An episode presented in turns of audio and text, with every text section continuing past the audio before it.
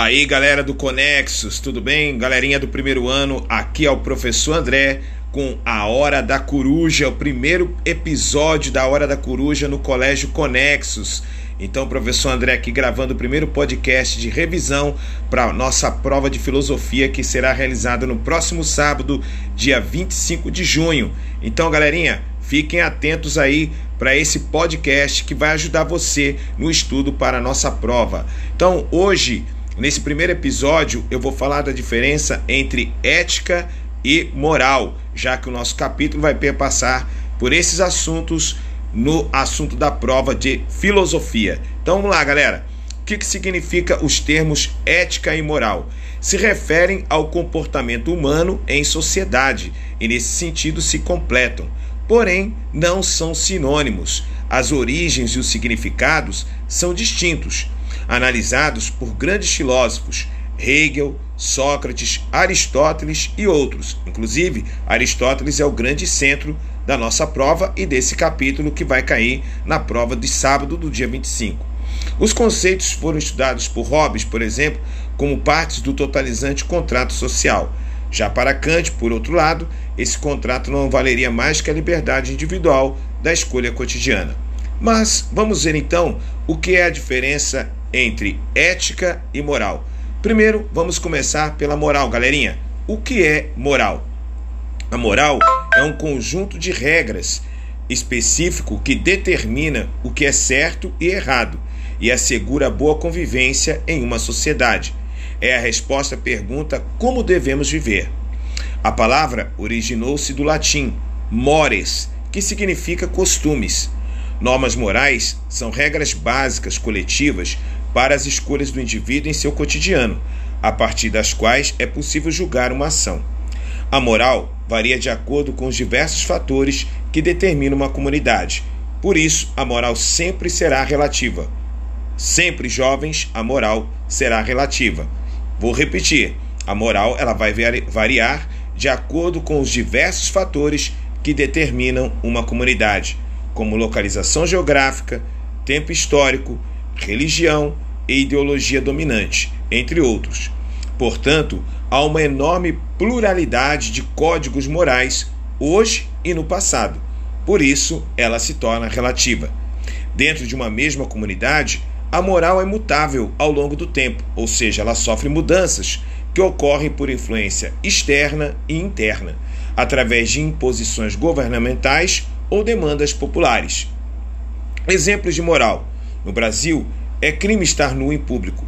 A nudez pública é informalmente restrita a locais isolados, como praias de nudismos, enquanto determinadas comunidades indígenas brasileiras há o costume de usar vestimentas que não são feitas para esconder essas partes do corpo, que ficam expostas em cerimônias e atividades coletivas. Em alguns países, por exemplo, as leis para casamento são bem diferentes das brasileiras, como na Arábia Saudita, onde são permitidos casamentos poligâmicos e o governo tem controle parcial do casamento de homens sauditas com estrangeiras. A escravidão, por exemplo, era legal, era legal no Brasil até o final do século XIX. Hoje ela é inadmissível. E a ética? O que é ética, professor? A ética já é diferente. Ela é universal, ela é reflexiva, é o conjunto de valores que compõe o modo particular de ser do indivíduo. É a reflexão a respeito da moral vigente e das interações humanas de modo geral. A resposta à pergunta é: por que devemos viver de determinada forma? E isso é uma pergunta da ética. A palavra originou-se do grego e tem duas grafias: ethos, que significa modo de ser, e ethos, traduzida como habitação do ser. Racionalizando as normas sociais, os valores éticos são estruturantes ou desestruturantes da moral, e comumente chamados de princípios, e por ser um princípio, se torna universal.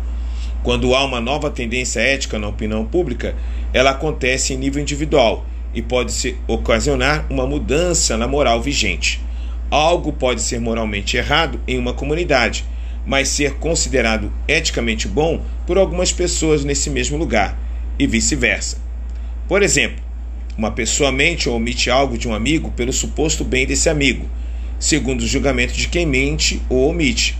mas que sejam atitudes erradas de acordo com a moral, já que mentir moralmente é incorreto, o que torna o elemento moralmente incorreto.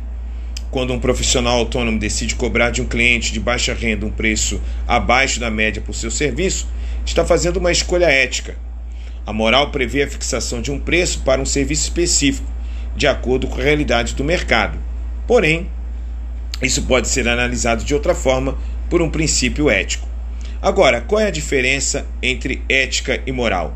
A moral prevê o certo e o errado. A ética prevê o bem e o mal. A moral é a conduta específica.